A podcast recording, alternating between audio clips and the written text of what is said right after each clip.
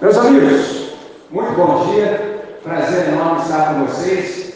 Você já deve ter se ligado que eu tenho uma boa notícia para dar para todos, entendeu? Sei que vocês estavam com vontade que nós tivéssemos os encontros conforme era no ano anterior, e a gente só estava tendo uma vez por mês. Então, a boa notícia é que agora, para nós, sexto, sétimo e oitavo será semanal.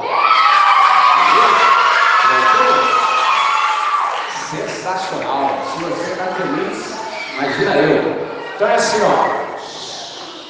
Só que agora é o seguinte: se liga na palavra de orientação. Alguns já sabem, vão se relembrar. Alguns não sabem, vão passar a saber. Para que nós experimentemos esse momento ao máximo, entendeu? Da melhor maneira possível, algumas coisas são necessárias, entendeu? Por exemplo, que, que a gente precisa para aproveitar esse momento da Assembleia da melhor maneira possível? Eu listei algumas coisas. A primeira delas que não pode faltar é algo que a galera que já me conhece desde o sexto ano sabe. De primeira, não pode faltar em você criancitude. Pegou a visão? Não pode faltar criancitude. Dentro da criancitude, que eu vou te falar, para aqueles que ainda não sabem, em outro momento, duas coisas são necessárias: curiosidade Entendeu? Quando você é pequenino, você de natureza é extremamente curioso. Segunda coisa que não pode faltar em você: humildade. Quando você é pequenino, também você é uma pessoa humilde no sentido de ser ensinável. Você está aberto para, por exemplo, ser instruído, ser orientado. Certo? Outra coisa que é extremamente necessária no que diz respeito a você aproveitar esse momento da melhor maneira possível, você precisa estar presente no presente. Entendeu? Você já está ligado. Porque se você não estiver presente no presente, você não desfruta do presente como um grande presente. Aí as coisas vão passar por você, a oportunidade te foi dada, mas você não vai abraçá-la com intensidade. Segunda coisa, você precisa, por exemplo, do texto. Você precisa do texto sagrado, certo? Se você foi presenteado com um exemplar do Novo Testamento ou mesmo uma Bíblia completa, todas as terças, entendeu? Assim como você faz nas aulas, você pode trazer para esse ambiente também. Nós vamos ler, sobretudo, o Novo Testamento, certo? Aí, quando você for ler junto comigo, você precisa de uma aproximação desconfiada. E você me pergunta, Mish, o que, que é uma aproximação desconfiada? Você precisa se aproximar desconfiado que no texto alguma coisa que você ainda não percebeu, certo? Porque tem coisas maravilhosas, ricas, que numa primeira leitura, numa primeira olhada assim descompromissada, você não pega. Mas se você olhar com esse tipo de aproximação desconfiada, você vai perceber. Terceira coisa que é necessária, você vai precisar de um milagre. Você vai orar, falar com o Todo-Poderoso, falar com quem é e falar assim, Deus, o senhor poderia transformar os meus ouvidos em olhos?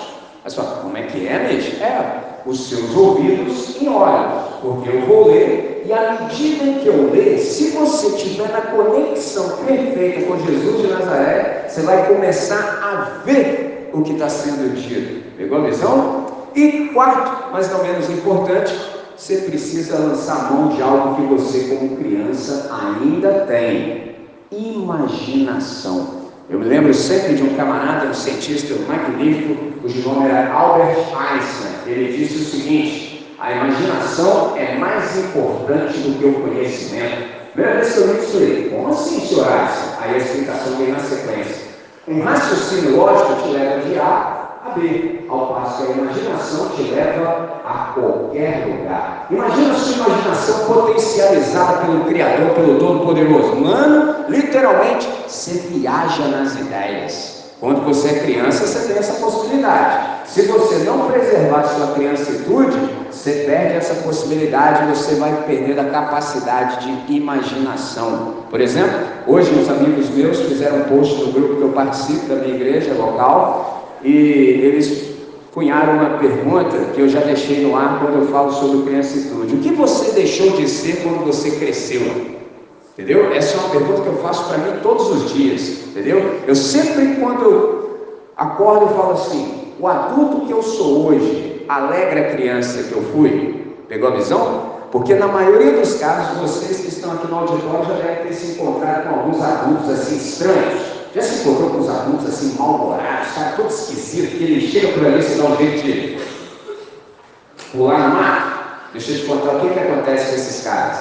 É que eles são crianças adulteradas. Pegou a visão? Eles são crianças que não mantiveram sua criancitude, por isso que eles são como são. Eles são repelentes, eles não são atraentes, pelo contrário, porque eles não preservaram a criancitude. Então, uma vez resolvido isso, entendeu? Como é que a gente pode usufruir desse momento da melhor maneira possível? Observando tudo que eu disse para vocês. Esteja presente nesse presente, entendeu? Aproxime-se desconfiado do texto que você está lendo, de que há alguma coisa nele que você não percebeu. Peça para Deus efetivar um milagre em você, de transformar os seus olhos, ou melhor, os seus ouvidos em olhos. E peça para Deus potencializar a sua imaginação de modo que você possa compreender. Aí você fala, você falou tudo isso aí, eu tenho meu exemplar do texto sagrado, mas assim, na moral mesmo, eu já tentei ler assim, eu não consigo compreender assim. É possível mesmo compreender a Bíblia? E se é possível, como é que eu posso compreender? Primeira resposta: sim, é possível. Eu me encontro com várias pessoas que falam assim, você já leu a Bíblia toda? Vida? Eu falo assim, algumas vezes. Algumas vezes, por exemplo, tem 25 anos que eu sou discípulo de Jesus de Nazaré. Então, no mínimo, eu já li 25 vezes, isso é o mínimo. Entendeu? No mínimo, porque tem 25 anos que eu ando com ele, então para cada ano eu li uma vez, isso é o mínimo. Entendeu? Fora as outras vezes que eu nem contei. Entendeu? Porque eu nem conto, porque eu gosto muito. Pegou a visão? Só que as pessoas me perguntam, como é que você consegue entender? Como é que você compreende? Eu falei assim, é porque a Bíblia é um livro diferente de todos os outros que existem na face da terra. Aí os caras assim: como é que é? É, a Bíblia é um livro diferente de todos os demais. E eles me perguntaram, por quê? Em que sentido? Eu falei, porque a Bíblia é o único livro que você consegue ler na presença do autor.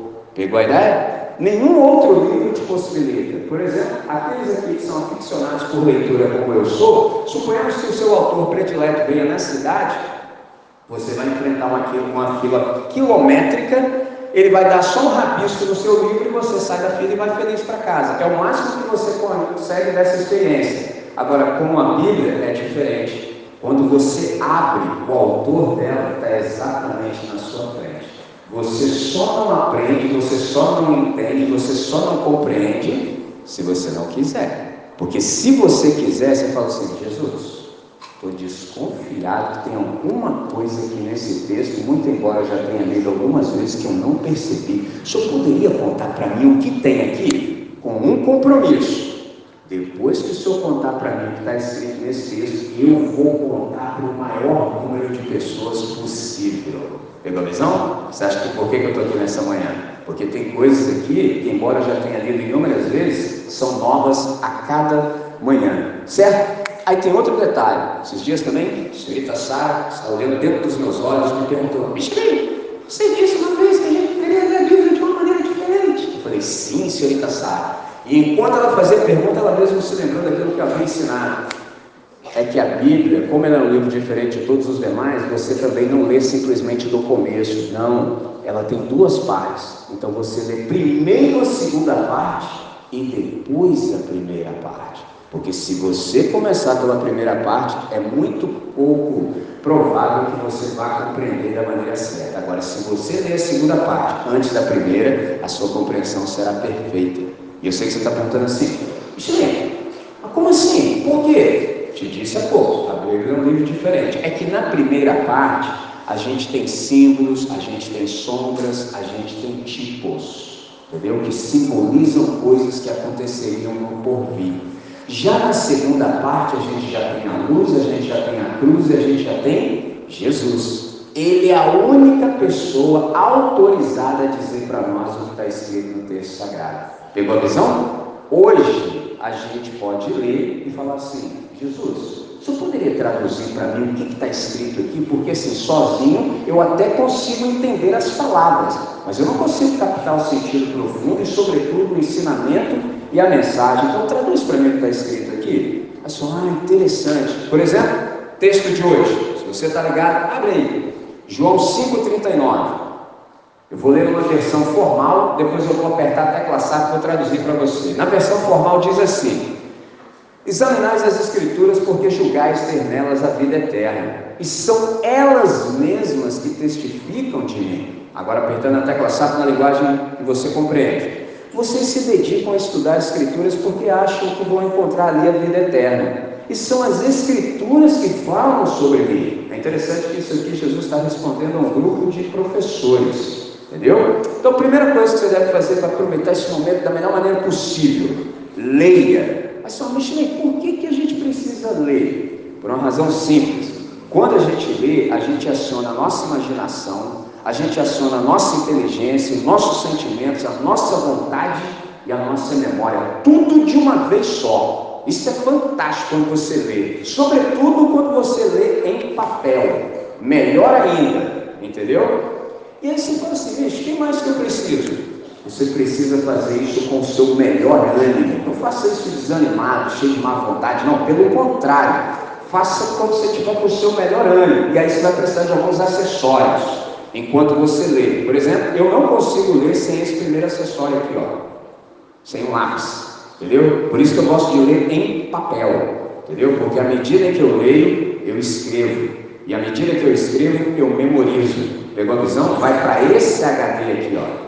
E quando fica gravado aqui, fica magnífico. Aí, se você também é, necessitar, pega um bloco de notas. Escreva tudo que você está percebendo do texto. Faça igual os meus amigos, por exemplo, daqui no auditório. E hoje já que eu lembro do peãozinho aqui, ó. Elias, Nicolas, Sara. Caramba, por exemplo, esse cara aqui, ó. Antes uma vez também, Antes não tinha bloco de notas. Adivinha onde o Antônio anotou tudo que eu estava falando que era interessante para ele? No corpo dele, cara. Entendeu? Tem essa foto registrada até hoje, guardei para recordação. Ele colocou tudo no corpo dele. Vixe, essas coisas aqui que você falou eram importantes, eu não tinha onde anotar. Escrevi tudo no meu corpo. Me responde? Falei, claro. Por exemplo, meu amigo Elias, para cada vez que eu falo, ele aparece no mínimo com 16 perguntas. Meu amigo Nicolas na mesma pegada, Sara, todo mundo me interrogando. Isso é muito bom. Pegou a visão? Então, um lápis e um bloco de notas, porque o que você anota, você tem. Certo? Aí você fala, mas assim, como é que eu devo ler? Tem um jeito para ler? Tem uma maneira? Tem, tem sim. Por exemplo, cinco coisas que eu te digo para ler, para você ler da maneira certa. Primeiro, leia de modo lento e repetitivo. Com tranquilidade, não precisa correr não, entendeu? Quantas vezes forem necessário, você pode ler o mesmo parágrafo, entendeu? A mesma frase. Não precisa correr. Segunda coisa, não leia com pressa. Terceira coisa, use o tempo que for necessário. Quarto, leia de modo cuidadoso. Lembre-se da aproximação desconfiada. Você tem que investigar, fazer aquele exame minucioso. Quinto, deixe que o sentido do texto entre no íntimo do seu ser. Quando você compreender, abra um espaço assim no seu coração e fala: Deus, aqui está o lugar correto para essa verdade entrar. Então a estratégia é muito simples para você ah, desfrutar desse momento da melhor maneira possível. Quatro coisas eu te digo. Primeiro, observação. Entendeu? Mas fala, bicho, o que, que eu faço nessa fase? Nessa fase aqui da leitura, você vai obter o máximo de informação possível sobre o pano de fundo, ou o background, ou o contexto. Entendeu? Em que momento se passou esse texto aqui? E para isso é necessário que você seja curioso. Mas só, como assim curioso? Por exemplo, você não pode aceitar nada sem ser certificado por quê. É nesse momento aqui que você faz o maior número de, de perguntas possível ao texto. Por exemplo, as sete perguntas que você deve fazer para cada texto que você lê. Quem? O que? Quando? Por quê? Para quê? Onde? Como? Se você fizer essas perguntas para o texto, ele te responde, porque na verdade o texto já está respondendo essas perguntas todo o tempo. Então, se você se deparar com algumas palavras que você ainda não conhece, você pergunta assim: o que, que essas palavras aqui que são novas para mim, que eu ainda não conheço, o que, que elas significam? Para isso, a criancitude é necessária. Você precisa ter uma atitude de investigador, de explorador. Entendeu? Eu quero saber o que, que isso aqui significa. Depois disso, você começa a pensar: o que mais me chama a atenção? O que mais se destaca para mim nesse texto aqui que eu estou lendo? Depois disso, aí vem a interpretação. Você observou, aí você começa a interpretar. A sua observação ela foi cuidadosa, E aí você está em condição de agora começar a perguntar: o que, que esse texto aqui quis e quer dizer exatamente hoje? O que, que o autor quis comunicar com essas palavras? Como é que essas palavras aqui se harmonizam com tudo que já foi dito antes e depois desse texto? Com essas descobertas da fase anterior, ou seja, da observação, é possível que a gente compreenda as palavras utilizadas pelo escritor. Aí o sentido, o significado e a compreensão nos sobrevém. Terceira coisa, aí agora é a hora da aplicação.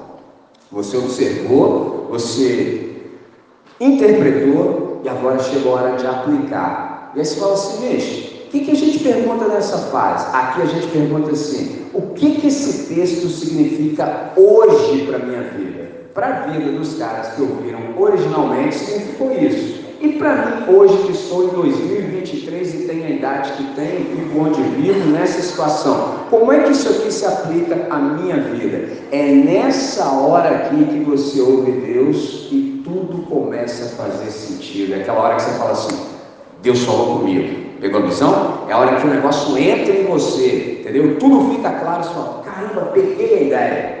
Pegou? Então você percebe que tudo que foi dito teve utilidade, teve serventia e teve aplicação. O que é aplicação? É o ato de colocar em prática aquilo que você ouviu. Para você colocar em prática aquilo que você ouviu, aí vem a quarta coisa, última, mas não menos importante: oração. Não dá para aplicar sem orar. E você fala, Mish, o que é orar? Todos nós que estamos aqui no colégio sabemos, orar é falar com quem resolve.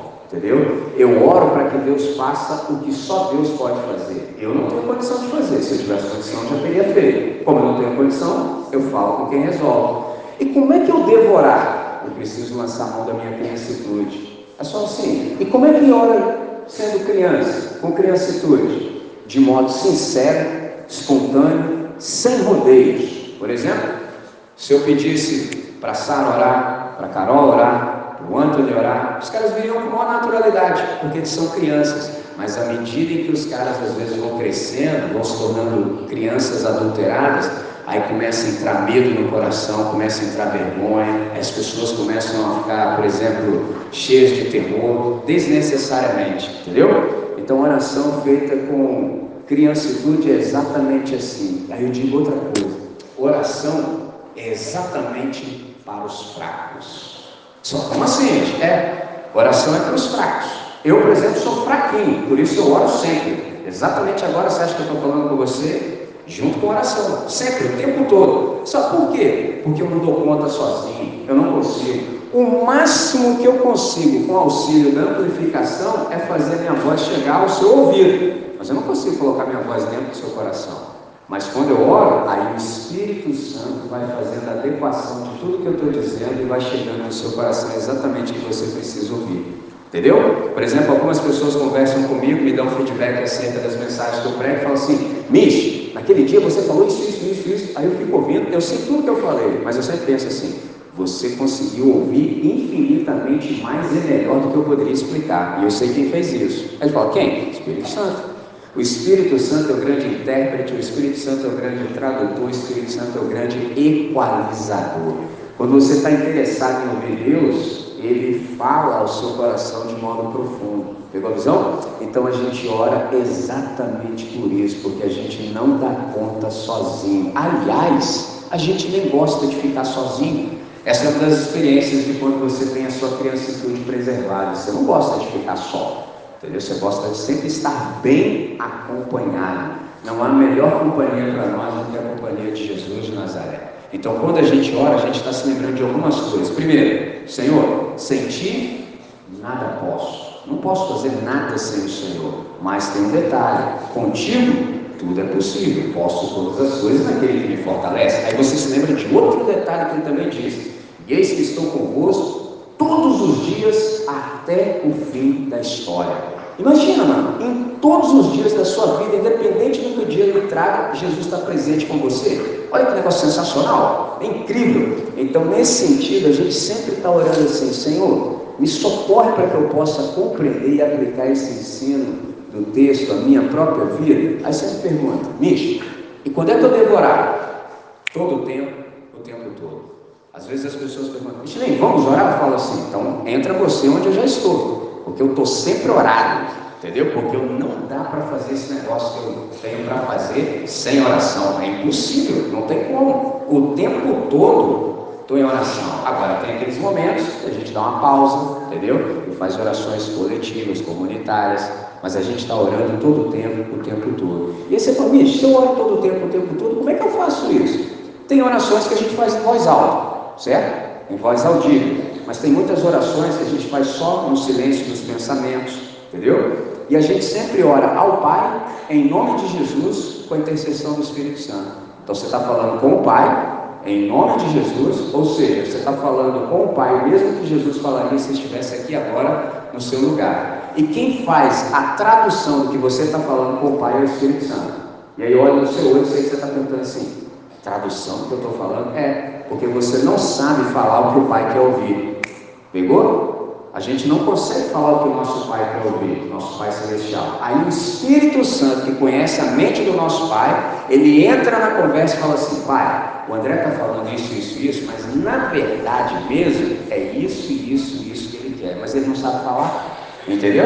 Porque eu estou te dizendo isso? Porque muitas gente fala assim para mim, eu até sim entendo que eu devo orar, mas sabe o que acontece?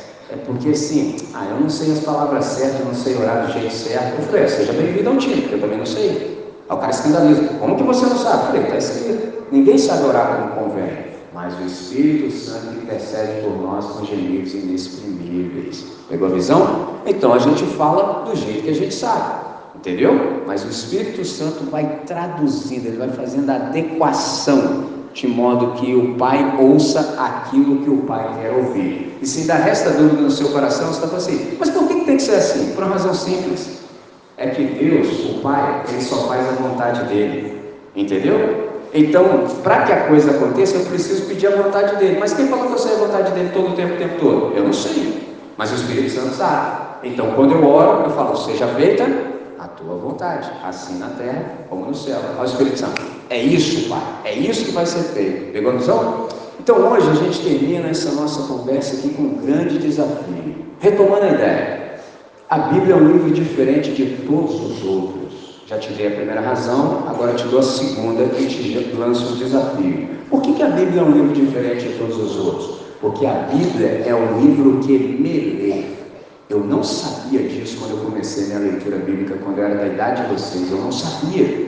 Eu não sabia. Pela cara do meu amigo Heitor, está assim.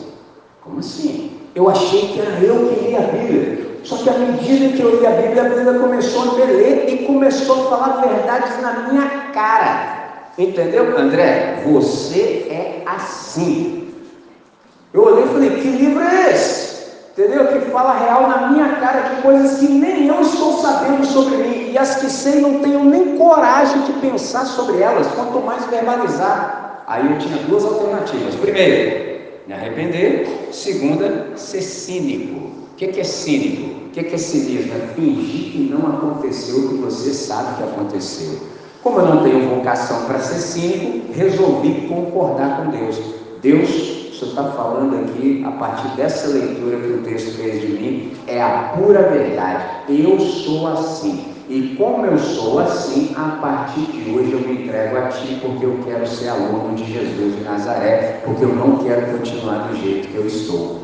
Pegou a ideia? Então a Bíblia é o livro que nos lê. Então nessa manhã a pergunta que eu tenho para você é: o que os seus ouvidos viram enquanto nós conversávamos. Lembra do milagre? O que os seus ouvidos viram enquanto nós conversávamos?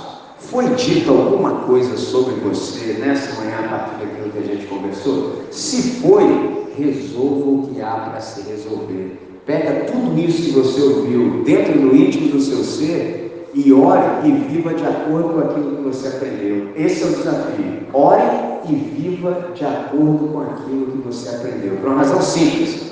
Mas está tentando. Por quê, gente? Porque se você não viver de acordo com aquilo que você aprendeu, você vai queimar o filme de Jesus. Pegou a visão? Ano passado eu falei isso duas vezes. Esse ano, você vai falar ano passado. Algumas pessoas vieram até mim, Mitch, falei, fala, não. Sabe o que é? Aí, ó, como é que o cara vem? Vai pegar. Sabe o que é? Falei, fala, não. Não, sim, o que? Pô, Sabe como é que é? Não, sei não. Não, sim, pô, ano passado aí, falei, o que, que tem ano passado? Não, a placa queimou no filme, pô. Falei, é, você queimava mesmo. Não, mas agora eu tomei tendência. Falei, que bom, é isso. Porque se você não vive de acordo com aquilo que você diz crer, você queima o filme de Jesus. Entendeu? E queimar o filme de Jesus é um negócio muito ruim, entendeu? Que aí os seus amigos que ainda não conhecem, ele olha para você. Você é aluno de Jesus. Aí você está queimando o filme de Jesus, o cara tem total desinteresse por Jesus. Quando na verdade poderia ser o contrário. O teu amigo te interrogar, ô mano, eu tenho bem olhado para você, pessoal, é mesmo? É. Percebi assim que tem alguma coisa em você que é diferente de tudo que eu já vi na vida. Eu estou aqui há pouco tempo no planeta, mas tem alguma coisa dentro de você que eu não vejo em mais ninguém. Qual é? Oh. Aí você vira para o seu amigo e fala assim: Você quer saber mesmo? É que eu sou discípulo de Jesus de Nazaré e eu estou adequando a minha vida aos ensinamentos dele. Todo dia eu tenho missão com ele. Pegou a visão? Nessa manhã, era exatamente isso que eu precisava dizer, uma vez que disse: estou contente, mas não satisfeito. Contente significa que eu disse tudo, não satisfeito porque sempre há mais, mas deixarei para a próxima semana, porque muita água mata planta e um boi deve ser comido aos bifes. Evolução? Vamos falar com quem resolve? Deus nosso Pai, muito obrigado por essa hora, muito obrigado por esse espaço, muito obrigado pela visão do colégio de nos proporcionar tamanha oportunidade e a gente procurou fazer uso dela da melhor maneira possível. Foi por isso que a gente se aquietou, foi por isso que a gente procurou ouvir com toda a atenção o que estava sendo dito e foi por isso que o teu Espírito também encontrou espaço no íntimo do, do nosso ser para nos comunicar a verdade sobre cada um de nós. Então, nesse sentido, Deus, nós pedimos humildemente, em nome de Jesus, que o Senhor possa aplicar esse ensinamento à nossa vivência de tal modo que a nossa vida seja cada vez mais parecida com a vida do nosso irmão mais velho, Cristo Jesus. Isso, para o máximo louvor da sua glória, nosso benefício e de todos aqueles que venham se encontrar conosco ao longo do processo. Nessa manhã, nós oramos assim, agradecidos e fazemos essa oração em nome de Jesus. Amém. Muito bem. Sensacional.